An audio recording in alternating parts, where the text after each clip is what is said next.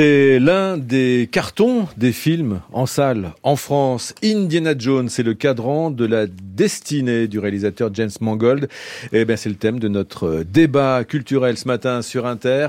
Euh, d'un côté de la table, Nicolas Chalère de l'Obs et de l'autre, François Aubel, rédacteur en chef culture et télé au Figaro. Bonjour à tous les deux. Bonjour. Bonjour, monsieur. Nicolas Chalère, Indiana Jones, cinquième épisode. Euh, succès donc, succès mérité ou pas? Succès euh, pas, aussi énorme que, ce qu'ils attendaient. Hein. Ça, ça démarre bien, mais voilà, on est au-dessus du million et demi. ça va quand même. Mais c'est tellement d'argent ces films-là aujourd'hui. Euh, et plutôt mérité parce que c'est bah, aujourd'hui le blockbuster quand même va très mal.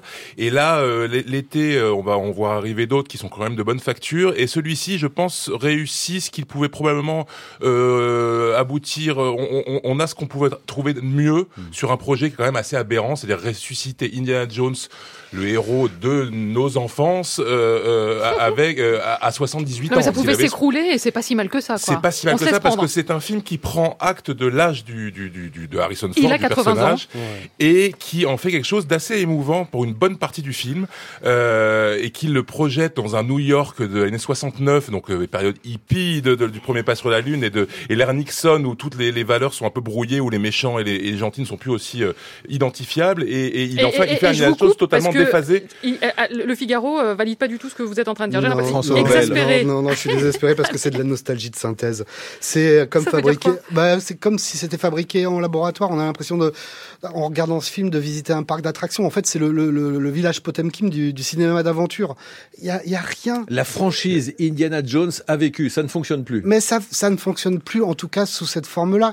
On a l'impression que James Mangold est, est, vraiment un très bon réalisateur. Il a fait un, un film merveilleux qui s'appelle Copland récemment, euh, Le Mans 66.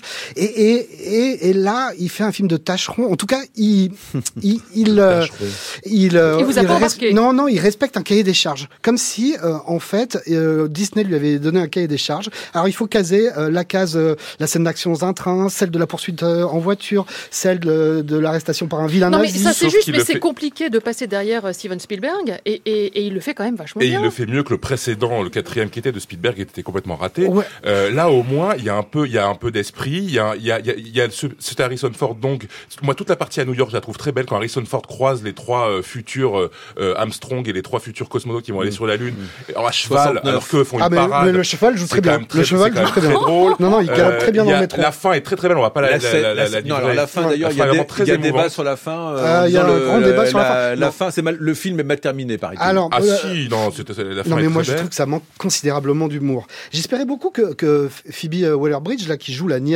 d'Indy, d'Indiana Jones, apporte un peu de fraîcheur, un, coup de fouet, quoi. Et, bah, c'est ce qu'on dit quand même. Eh ben non, je trouve qu'ils n'ont pas du tout creusé le, le conflit de génération. Mmh. En fait, elle, elle, est très vite dans l'ironie et dans la pure ironie, et elle reste là dans cette ironie qui tourne à vide, un petit peu comme, est, comme le cadran de la destinée. Pas du tout dans l'ironie. C'est un personnage de, ah. de mercenaire totalement euh, avide de euh, très, très, avide d'argent, totalement euh, euh, et qui, qui au début se rapproche d'Indiana Jones, qui est son parrain par pur intérêt pécunier, et qui finit par y trouver une forme de finit par avoir besoin de lui et, et, et, il trouve une forme de perte de substitution. Il n'y a pas justement il n'y a pas de rapport romantique amoureux qui aurait été complètement déplacé.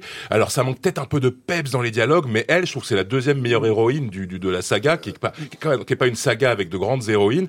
Pour le coup, il y a alors il y a Karen Allen qui était dans le premier, Les Aventuriers d'Archer perdu, euh, et il y a elle qui est derrière, qui est vraiment quand un personnage un peu oxien comme ça, une espèce de femme. Puis on a Matt Mikkelsen, on a Dieu ouais, pour bah, lui Matt, quand Matt même. Mikkelsen, qui ils ont réussi une promesse, c'est à le faire mal jouer. On dirait un, on dirait un, un nazi d'OSS 117 ou pire de Pafi fait, fait de la résistance. Ah, parce que vous n'aimez pas non plus pas, non, OSS il est totalement. 117 Ben si, j'aime beaucoup, mais ah. il est totalement monolithique, Matt Mikkelsen. Il y a aucune nuance dans son jeu.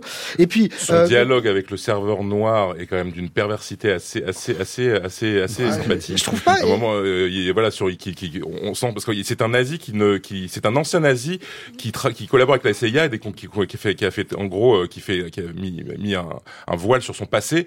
Et, et là, le, son instinct euh, raciste et atroce ressurgit à la vision d'un serveur noir et le dialogue est quand même assez savoureux. Mais Nicolas disait que euh, Phoebe, enfin le personnage de Phoebe Waller-Bridge était euh, motivé mmh. euh, par l'appât du gain, mais je trouve que en fait c'est ça cadre bien, c'est ça incarne finalement assez bien la démarche de Disney. Ils font ce film euh, justement pour surfer sur la nostalgie, sur surfer comme, sur cette comme, franchise. Comme tous les et, blockbusters, même, oui, les, même les meilleurs. Mais ils le font et alors la fin, mais c'est pas possible. La, la fin, mais pardon, euh, un, un, mauvais Retour vers le futur où Indiana Jones et justement sa filleule se retrouvent euh, devant euh, le personnage d'Archimède, on dirait Dan Frank sous Prozac. Donc on, donc on en c'est pas parle. possible. Donc non, on en parle. non, mais c'est pas possible cette fin. D'ailleurs, euh, James Mangold avait dit en interview qu'avec les scénaristes, il n'avait pas su spontanément trouver la fin du film, ce qui explique peut-être votre, Ouais. votre Mais il y a deux déception.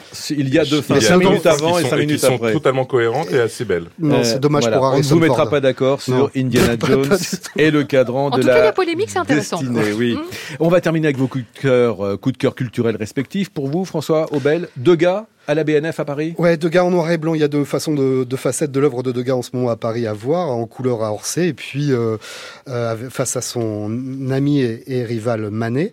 Et puis en noir et blanc à la BNF sur le site Richelieu. C'est une expo magnifique parce que c'est 160 œuvres inédites qui sont à la fois des gravures, des eaux fortes, euh, des dessins et même des photos.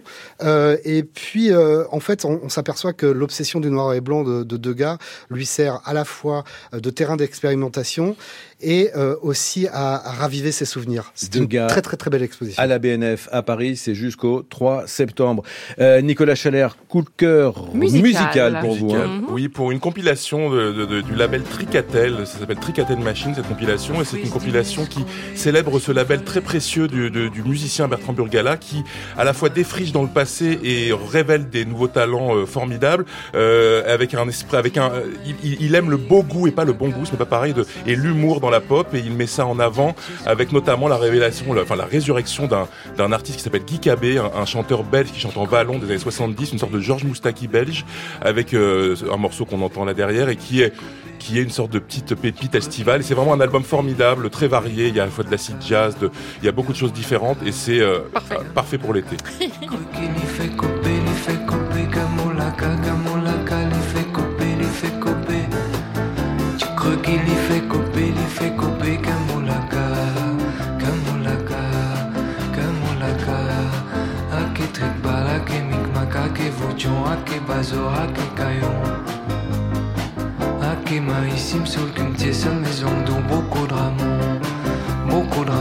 Voilà pour la tribune des critiques en musique pour terminer. Un grand merci à vous, François Aubel du Figaro et Nicolas Chalère de l'Obs.